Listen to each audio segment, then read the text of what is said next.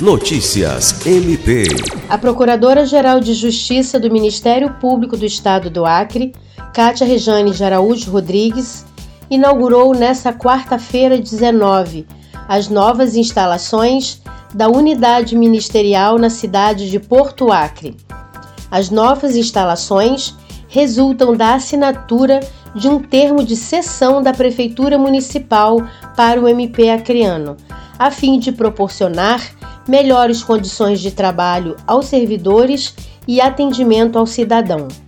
O promotor de justiça e gestor da unidade em Porto Acre, Flávio Bussab, disse que mais de 15 mil pessoas recebem o anexo e que é um espaço onde a população exercerá cidadania e o MP atuará comprometido na busca e garantia de seus direitos fundamentais.